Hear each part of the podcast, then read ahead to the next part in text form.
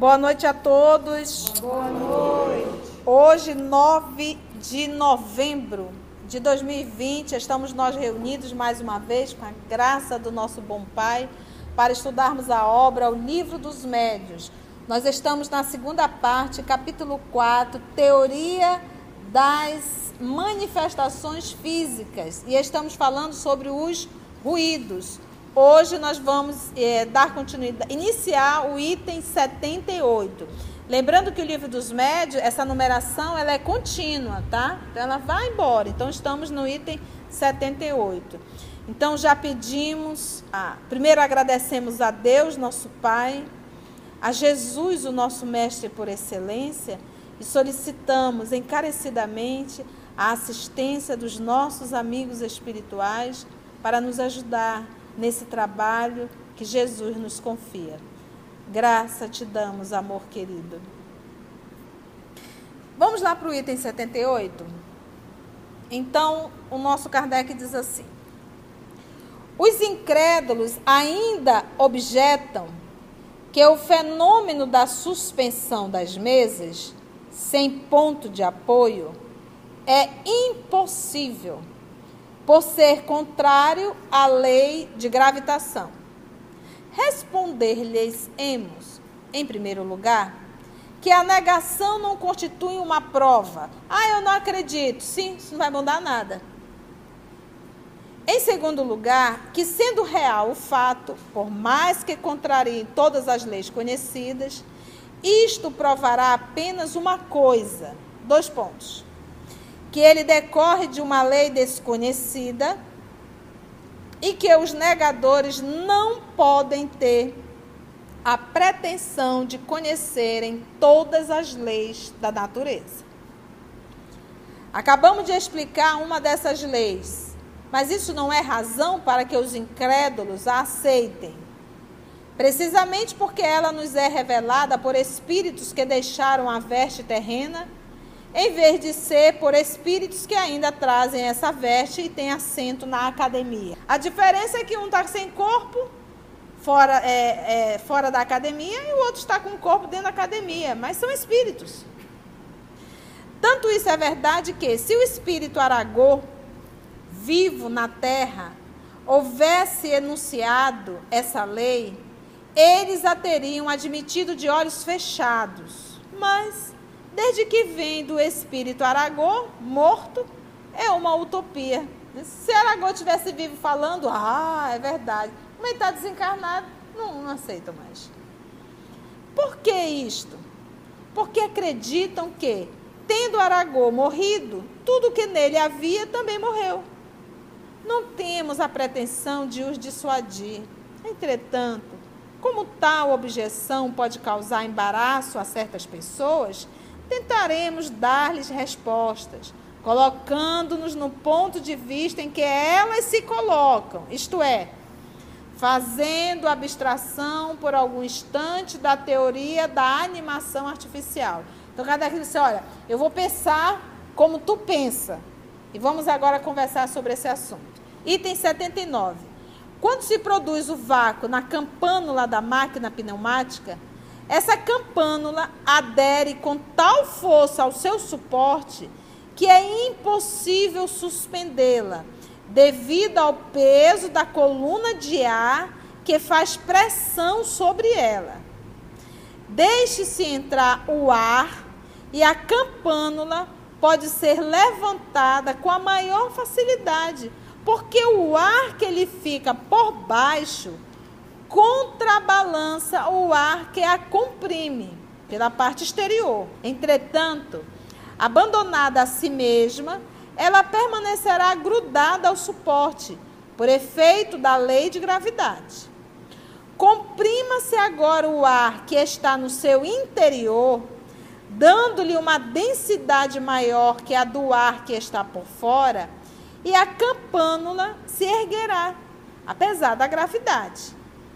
Se a corrente de ar for rápida e violenta, a mesma campânula se manterá suspensa no espaço sem nenhum ponto visível de apoio, tal como esses bonecos que rodopiam em cima de um repuxo da água, Por que então o fluido? Então, olha só, ele fez toda uma explicação física para comprovar. E agora ele vem. Porque então, se o ar pode fazer isso, por que então o fluido, o fluido universal, que é o elemento básico de toda a matéria, acumulada em torno da, da, da mesa, não poderia ter a propriedade de diminuir ou aumentar o seu peso específico relativo? Como faz o ar com a campânula da máquina pneumática?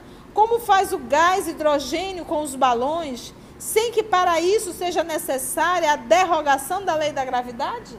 Poxa vida! Só que aqui não é o ar, aqui é o que? Um fluido cosmo. Conheceis, porventura, todas as propriedades e todo o poder desse fluido? Não. Pois então não negueis a realidade de um fato, apenas por não o poder explicar. Vocês estão vendo como Kardec é inteligente, é nobre, é racional, né? é o bom senso. Ele sabe discutir, ele sabe refutar. 80. Voltemos à teoria do movimento da mesa. Se, pelo meio indicado, o espírito pode suspender uma mesa, também pode suspender qualquer outra coisa. Uma poltrona, por exemplo. Se pode levantar uma poltrona, também é capaz, se tiver força suficiente, nós sabemos que essa força é força fluídica, de levantá-la com uma pessoa sentada nela, essa poltrona. Aí está a explicação do fenômeno que o senhor Home produziu inúmeras vezes consigo mesmo e com outras pessoas.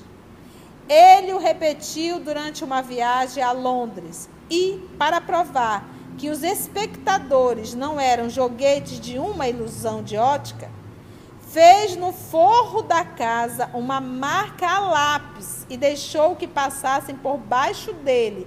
Pensa, a poltrona levantou, ele sentado na poltrona, ele foi lá no forro, riscou, fez com que as pessoas passassem por debaixo para que eles, as pessoas não pensassem que estavam o quê? vivendo uma, uma ilusão um truque, né?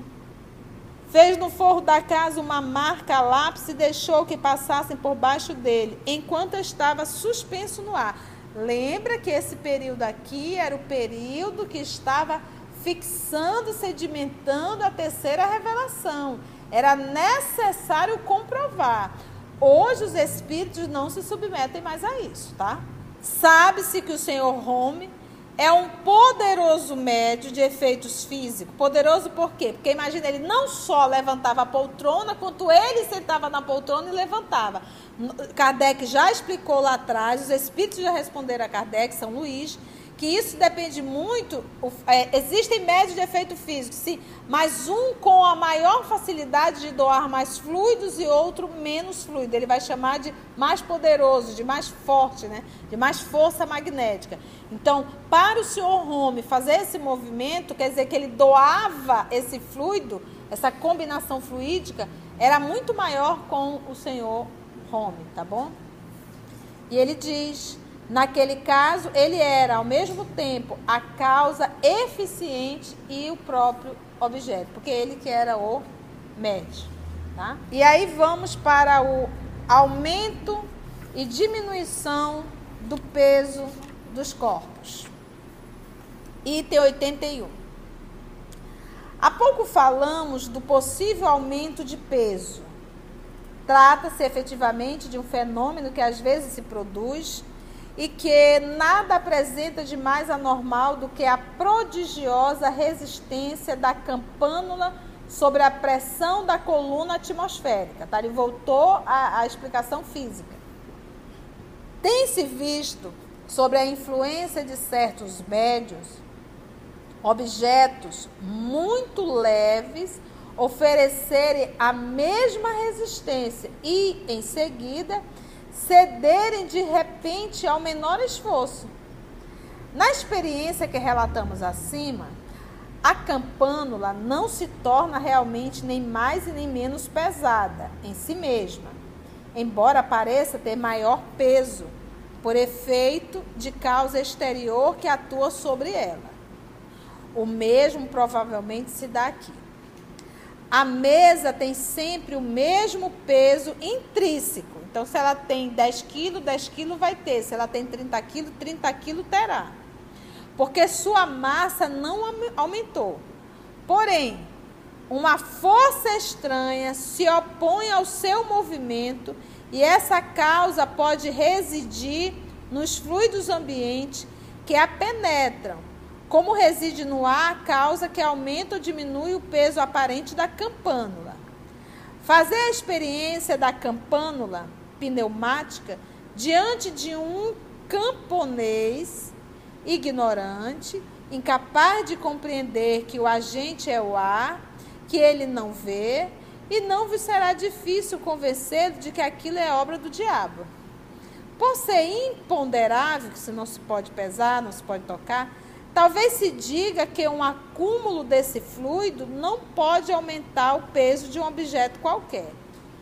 De acordo, mas notai que, se nos servimos do termo acúmulo, foi por comparação e não porque tivéssemos assimilado em absoluto aquele fluido com o ar. Ele é imponderável Seja, entretanto, nada prova que o é. Desconhecemos a sua natureza íntima do fluido e estamos longe de conhecer todas as suas propriedades. Antes que se houvesse experimentado o peso do ar, ninguém suspeitava dos efeitos desse peso. A eletricidade também se classifica entre os fluidos eu acho que até mesmo se eu pegar a injeção, a injeçãozinha, aquela seringa, ela não entrar, o líquido está lá, o ar está bem aqui. Quando você espirra, o que, que acontece? Quem que vai empurrando o líquido? O ar. Né? O ar ali, a força. Antes que se houvesse experimentado o peso do ar, ninguém suspeitava dos efeitos desse peso. A eletricidade também se classifica entre os fluidos imponderáveis. No entanto, um corpo pode ser fixado por uma corrente elétrica e oferecer grande resistência a quem queira suspendê-lo. Tornou-se assim aparentemente mais pesado. Seria ilógico concluir-se que o suporte não existe, simplesmente por não ser visível. O espírito pode, pois, ter alavancas que nos sejam desconhecidas. A natureza nos prova todos os dias que o seu poder ultrapassa os limites do testemunho dos sentidos. Só por uma causa semelhante se pode explicar o notável fenômeno, tantas vezes observados, de uma jovem fraca e delicada levantar com dois dedos, sem esforço, e tal qual se fosse uma pena, um homem forte e robusto, junto com a cadeira em que está assentado. As intermitências da faculdade provam que a causa é estranha à pessoa que produz o fenômeno. Imagina uma menina magrinha levantar uma cadeira com dois dedos e ainda uma pessoa sentada. Como é que prova que aquilo não é realmente dela? Porque é intermitente. Não é toda hora que ela pode fazer isso. E nem quando ela quer. E nem quando ela quer. E assim nós finalizamos o capítulo 4 da segunda parte. E a próxima semana nós entraremos em manifestações físicas agora espontâneas. Porque esse capítulo são as provocadas. Agora vamos ver as espontâneas, que é bem interessante. Nós vamos ver cada caso e nós vamos ficar com os cabelos eriçados. Então agradecemos a Deus, nosso Pai, ao nosso Senhor Jesus, por mais esse momento de estudo e até o nosso próximo encontro no Livro dos Médios. Não esqueça de deixar os seus comentários aí em nosso canal e sempre que possível a equipe EOS irá responder para você. Um grande abraço da tia e até o nosso próximo encontro.